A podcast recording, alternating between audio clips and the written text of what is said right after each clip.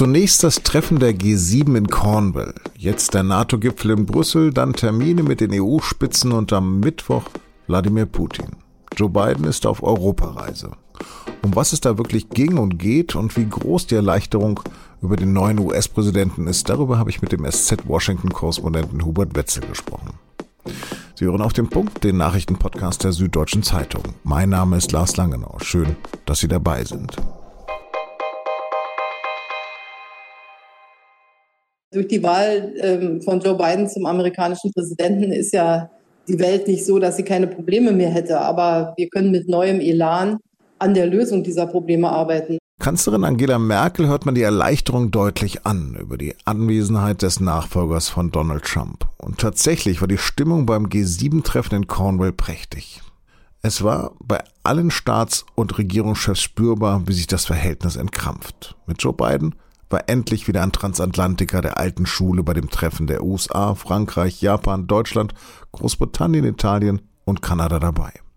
Eine Gemeinschaft, die für die Interessen und die Werte des Westens kämpfen will, und zwar seit Trumps Abschied wieder gemeinsam. Und so sagt Biden, Everyone at the table understood and understands both the seriousness and the challenges that we are up against and the responsibility of our proud democracies to step up and deliver for the rest of the world. Also jeder hier verstehe die Ernsthaftigkeit und die Herausforderungen, denen unsere Demokratie gegenüberstehen, sagt Biden da. Und so habe man sich etwa darauf geeinigt, dass in den kommenden vier Jahren 100 Milliarden Dollar in den Klimaschutz investiert werden sollen. Und zwar jährlich. Uh, you know, we had a president who last who uh, basically said it's not a problem, global warming. It is the existential problem facing humanity, and uh, it's being treated that way.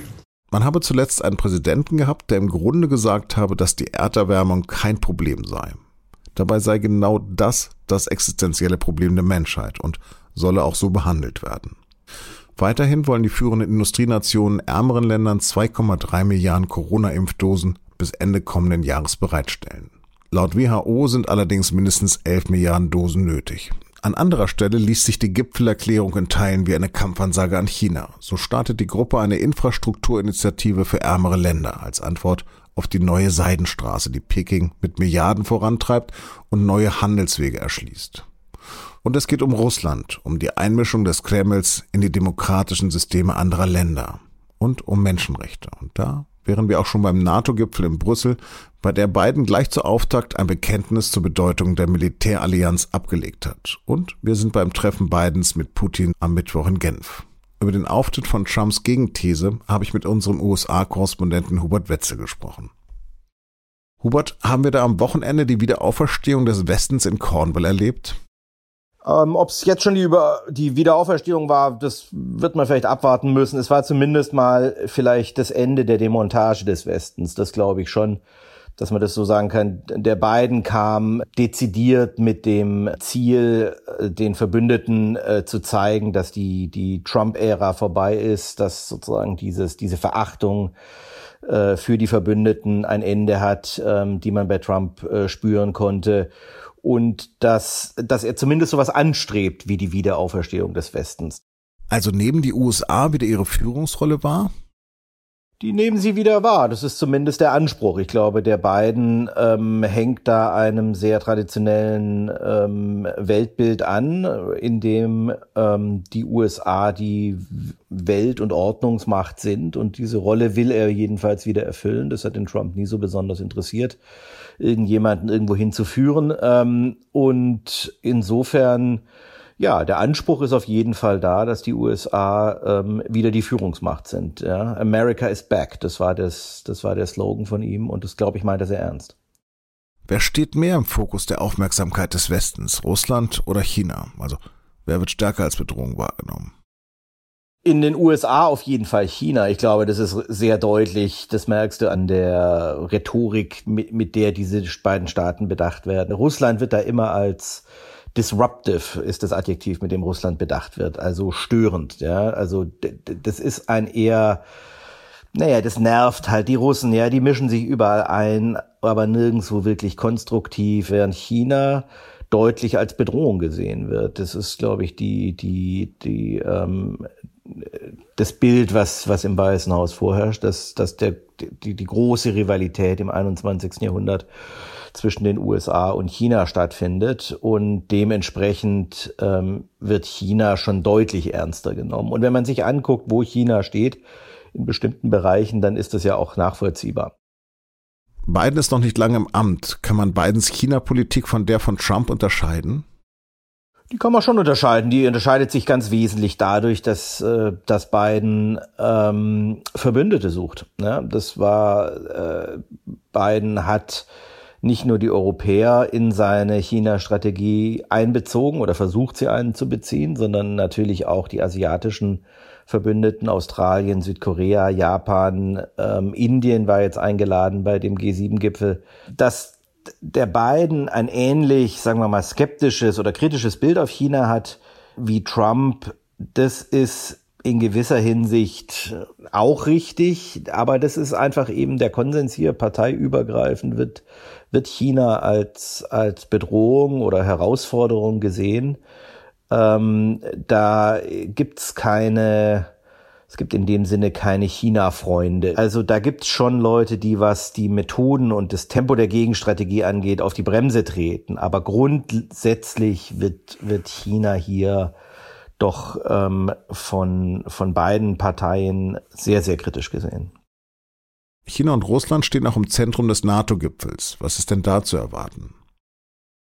Das betrifft natürlich in erster Linie mal Russland. Die, die, ähm, die NATO hat keine Rolle, äh, keine offizielle Rolle vis-à-vis -vis, ähm, China und ich nehme an, dass es auch unter den europäischen Verbündeten ähm, deutliche Widerstände gäbe, wenn es da sozusagen zu einer Art offiziellen NATO-Rolle in, in Asien kommen sollte. Das wird, glaube ich, nicht, das würde nicht so, so leicht über die Bühne gehen und ich denke auch, da, darüber müssen wir jetzt, glaube ich, im Moment noch nicht reden. Ich glaube, es geht jetzt erstmal darüber, gegenüber Russland zu zeigen, ähm, die NATO ist wieder die NATO, die NATO hat wieder ein gewisses Abschreckungspotenzial.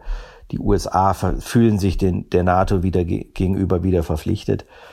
Und das ist das Signal, was, glaube ich, an, an Wladimir Putin und Moskau äh, gehen soll. Was wird denn das für ein Treffen zwischen Biden und Putin? Auf jeden Fall mal ein interessantes, denke ich. Ne? Die, die, ähm, der, der Biden hat ja die Rhetorik schon, schon etwas eskaliert in den letzten, in den letzten Monaten. Er hat ja, früher hat er immer den Putin so als Gauner bezeichnet. Thug war immer der, der, der Ausdruck der Wahl damals. Und kurz nachdem er ins Amt gekommen war, ging das also noch eine Stufe höher, wo er, wo er dann in einem Interview ähm, der Bezeichnung Killer zugestimmt hat. Und insofern glaube ich, ist relativ klar, wie der, wie der Biden den Putin sieht. Und der Putin, denke ich, ähm, hat auch ein relativ klares Bild von, von, von Biden. Ne? Ich nehme an, er weiß, dass das nicht mehr der Trump ist, den er, den er mit ein bisschen äh, Schmeichelei und, und Kumpelhaftigkeit um den Finger wickeln kann. Und dann wird man mal sehen müssen, was die beiden draus machen. Ich glaube nicht, dass wir da jetzt in den Kalten Krieg zurückfallen oder sowas. Das, das, das glaube ich nicht. Ich glaube auch der Biden ist da, ist da sehr pragmatisch. Der, der wird dem Putin relativ klar sagen, was aus seiner Sicht äh, besser unterlassen bleibt in Zukunft. Ja, also solche Hackerangriffe zum Beispiel, wie die, ähm, wie wir die gesehen haben hier in den letzten, in den letzten Monaten auf die amerikanische Infrastruktur, ähm, die ja zumindest nimmt man an, von, äh, von der russischen Regierung geduldet wurden. Ähm, sowas glaube ich, ähm, das wird, wird, äh, da, das wird klar zur Sprache kommen und da wird der Biden seine, seine Erwartungen äh, formulieren. Gleiches gilt dann für die Einmischung in die Wahl über soziale Medien und solche Sachen. Vielen Dank. Und jetzt noch Nachrichten.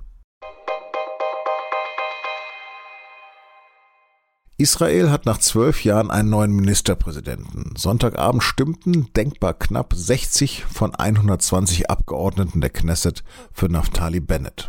Sein Bündnis wurde also nur mit einer Stimme Vorsprung bestätigt. Es besteht aus acht Parteien, von Ultrarechten bis Liberalen und Linken und erstmals auch Arabern. Benjamin Netanyahu wird neuer Oppositionsführer und verspricht ein Comeback. Zumindest im Freien könnte die Maskenpflicht bald fallen. Das hat Gesundheitsminister Jens Spahn von der CDU gerade angekündigt. Auch die SPD-Justizministerin Christine Lambrecht will die Bundesländer prüfen lassen, ob die Maskenpflicht noch verhältnismäßig sei. Das gelte auch für die Schulen. Der SPD-Gesundheitsexperte Karl Lauterbach spricht sich jedoch gegen eine generelle Aufhebung aus. Erst wenn 70 Prozent der Erwachsenen vollständig gegen das Coronavirus geimpft seien, könne man auf die Maskenpflicht in Innenräumen verzichten.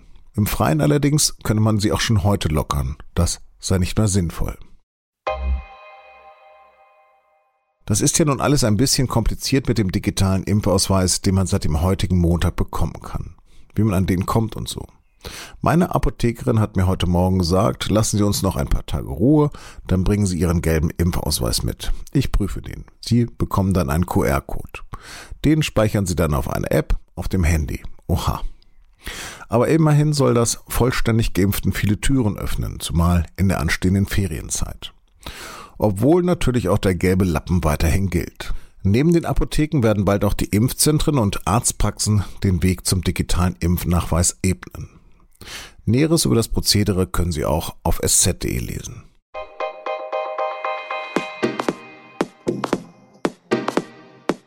Das EM-Spiel Dänemark gegen Finnland hatte am Samstag einen wahren Schockmoment, als der Däne Christian Eriksen ohne Fremdeinwirkung einfach umkippte und am Rasen reanimiert werden musste.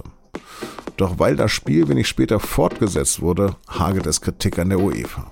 Welche Schlüsse nun gezogen werden sollten und wie sehr der Vorfall das Turnier begleiten wird, darum geht es in unserer neuen Folge von Und nun zum Sport. Mehr Infos auf sz.de-sportpodcast. Das war auf dem Punkt. Redaktionsschluss war 16 Uhr. Vielen Dank fürs Zuhören und goodbye.